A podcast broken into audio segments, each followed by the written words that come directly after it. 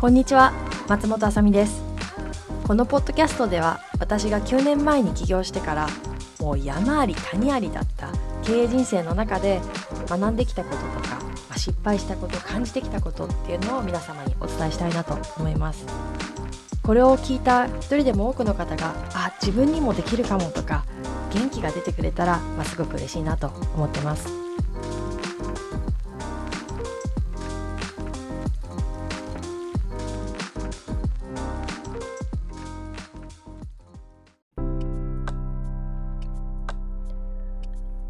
今回は古い考え方を捨てて新しい考え方に置き換えるっていういわゆるアンラーニングのプロセスについて私自身はこんな風にやりましたっていう体験談を皆様にお伝えしたいなと思っております。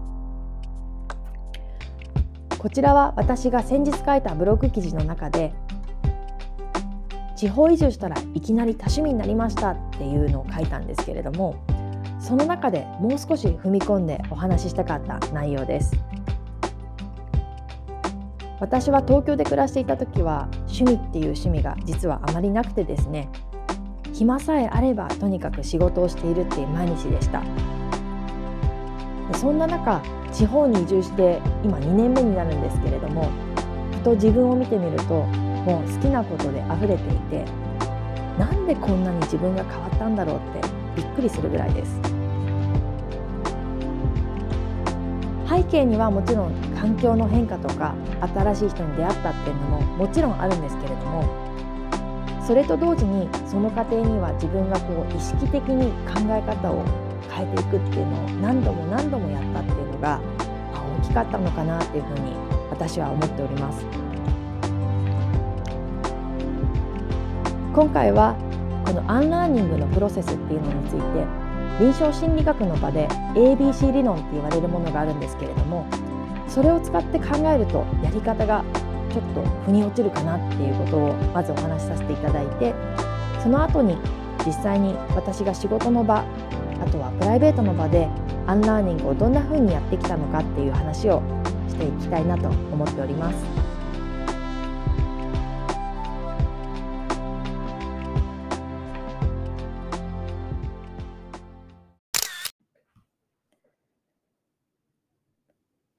まず、アンラーニングのプロセスをこんな風に考えるとしっくりくるかもよっていう話をお伝えしたいなと思います。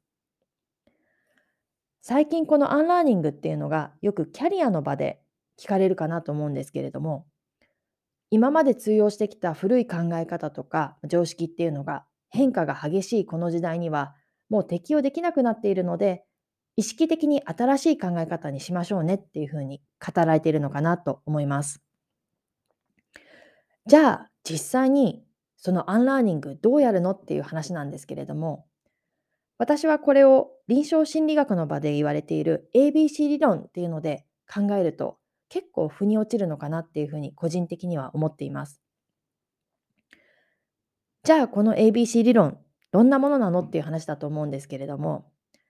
まず考え方や行動を変えたいって思った時にそれそのものに着目しているだけではなかなかうまくいきませんよっていうふうに言っています。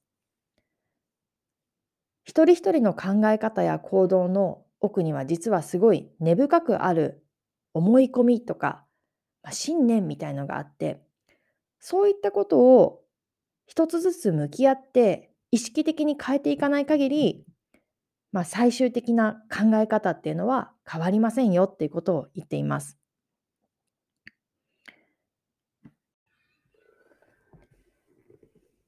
実際の具体例でもう少しお話ししたいなと思うんですけれども、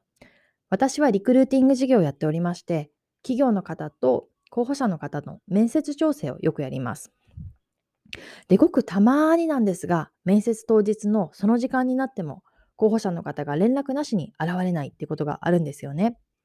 で、これが ABC 理論の中の A、アクティベーティングイベントっていうふうに考えられるんですけれども、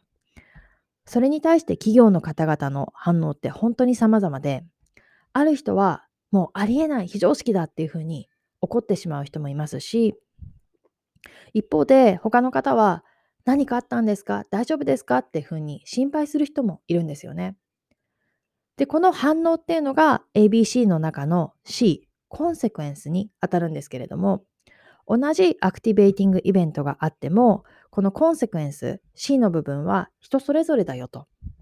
なんでなのって言った時に、実はその間に B、ビリーフがあって、例えば、えっと、感情的になって反応する人っていうのは、約束は何が何でも守るべきだっていう強い思いとか、無礼な人も存在するっていうのがその人の思い込みなんですよね。で、一方で大丈夫ですか？って言ってくる人に関しては、世の中には誠実な人で溢れてるっていうふうに、まあ、信じてるっていうのがあるのかなと。アンラーニングっていうのは、例えばですね、この感情的になって反応してる人が、まあ、これからは心理的安全性が大事だから、感情的になるのをやめようっていうふうに、まあ、することかもしれないんですけれども、じゃあそのプロセスは何なの？って言った時には、実はその人が持っているもっと根深いところにある個人的な思い込みにどれだけ向き合えるかっていうのが大切になってくるんじゃないかなっていうふうに私は思います。私自身この2年間ですね、ひたすらこのアンラーニングを繰り返し繰り返しやってきたんですけれども、次から自分が仕事の場とプライベートでどんなふうにそれを実践してきたのかっていうお話をしたいなと思います。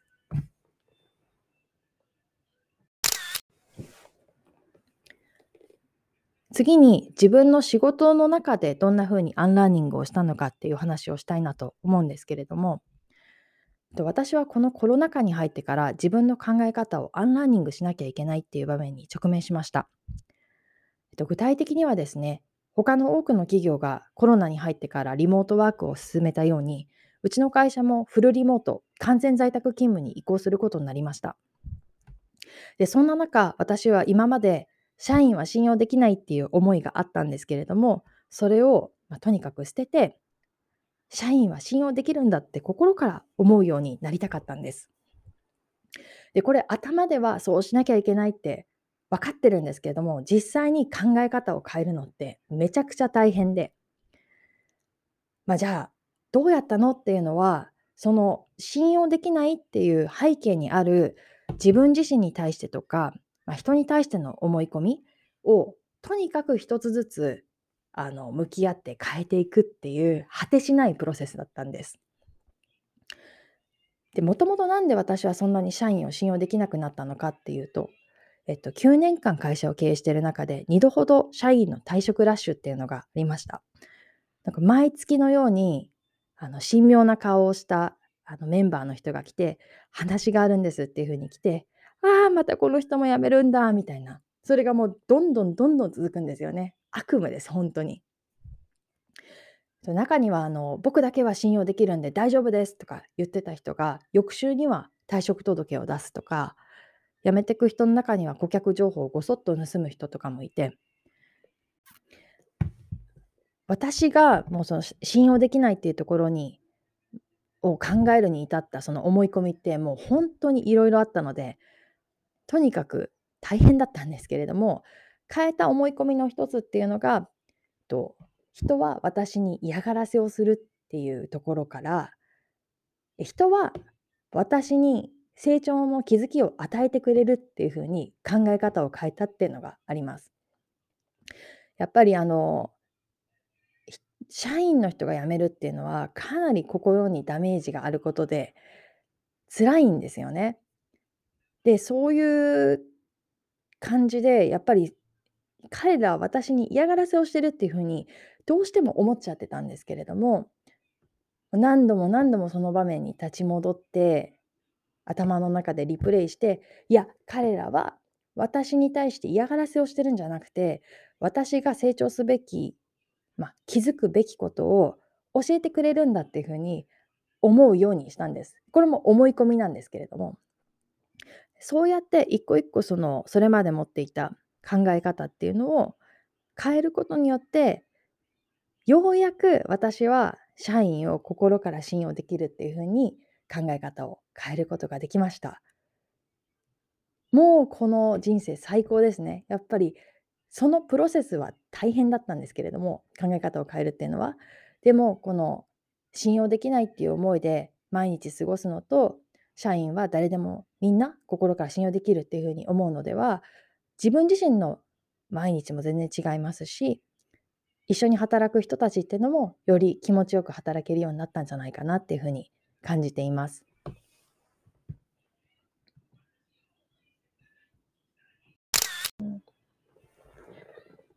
今度は私がプライベートでどんな風にアンラーニングをしたのかっていう話をしたいなと思います。私たちはコロナ禍に入ってから地方移住をしたんですけれども、田舎暮らしを始めて目の前に広がる風景がすごく新鮮だったり、とても素敵な方々との出会いがあったりする中で、あ、私もこれやってみようっていうふうに思うことがたくさんありました。で、実際にやってみるんですけれども、何をやってても自分の頭の片隅に私なんかできっこないとか才能がないっていう言葉が鳴り響いてて全然こう心から楽しめなくて好きになれなかったんですよね。でこれが私はすごく嫌だったので私なんかできっこないっていう思いから私だってできるとかっていう思いに変えるアンラーニングするっていうのをやりたかったんです。で、えっと、それをやるにあたって私が、取り組んだことっていうのはじゃあなんで私はこんなに自分なんかできっこないって思いを持ってるのかっていうことで過去のまあ、出来事とか、と自分の中にあるいろんな他の思い込みっていうのに対して一つ一つ向き合いました。私は自分ができっこないっていう思いを持つに至ったのは学校教育の経験が大きかったのかなっていうふうに今感じています。行った学校がどうであれ私はその学校の中で決して優等生じゃなかったので先生からつけられる成績とかがあまり良くなかったり、まあ、他の優秀って見える人たちと比べて自分がいかに見劣りするんだっていうふうにいつも感じてました。まあ、そんな中で自分はできっこないっていうふうな思いを強く持つようになったんですけれども根本には自分が持ってる思い込みっていうのがもう一つあってそれは何かっていうと人は成長できないっていう観念でした。学校のある時点でつけられた自分の評価っていうのが大人になってもずっと続いていくっていうのが自分の中で根深くあったんですけれどもそれを一旦捨てて人は大器晩成型もある。人はいつでも変われるっていうふうに信じるように意識しました。実際にケンタッキーフライドチキンで有名なカーネル・サンダーさんも65歳ですね。65歳で起業したんですよね。あとはなんかこのコロナに入ってよく読む人も増えたかと思うんですが、10病原菌鉄を書いたジャレド・ダイヤモンドさんもあの本を書いたのは59歳。だから世の中には全然大器晩成型の人もいるんだから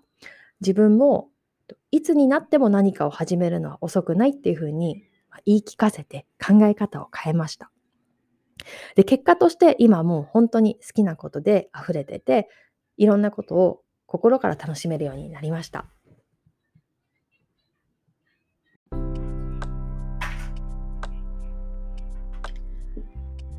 いかがでしたでしょうか？古い考え方を捨てて新しい考え方に変えていきたいなって思う人にとって少しでも参考になるお話だったら嬉しいなと思います。アントニオ猪木さんの有名な言葉でピンチはダマになってやってくるだけれども一つ一つ丁寧にほぐしていけば解決の糸口が見つかりますよっていうのがあるかなと思うんですけれどもピンチと考え方って結構似ていると思っていて表面的に出てくるその考え方を変えようっていうふうに思うんだったらその奥にあるいろいろとこんがらがった思い込みっていうのにとにかく向き合って取り組んでいくことで初めて新しい世界に出会えるのかなっていうふうに私は思います。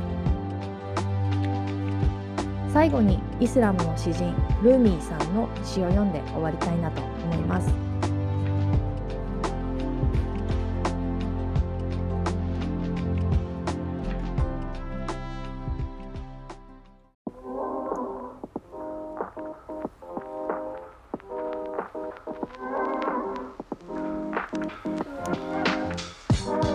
回のこのエピソードを気に入ってくださった方はぜひチャンネル登録をお願いします。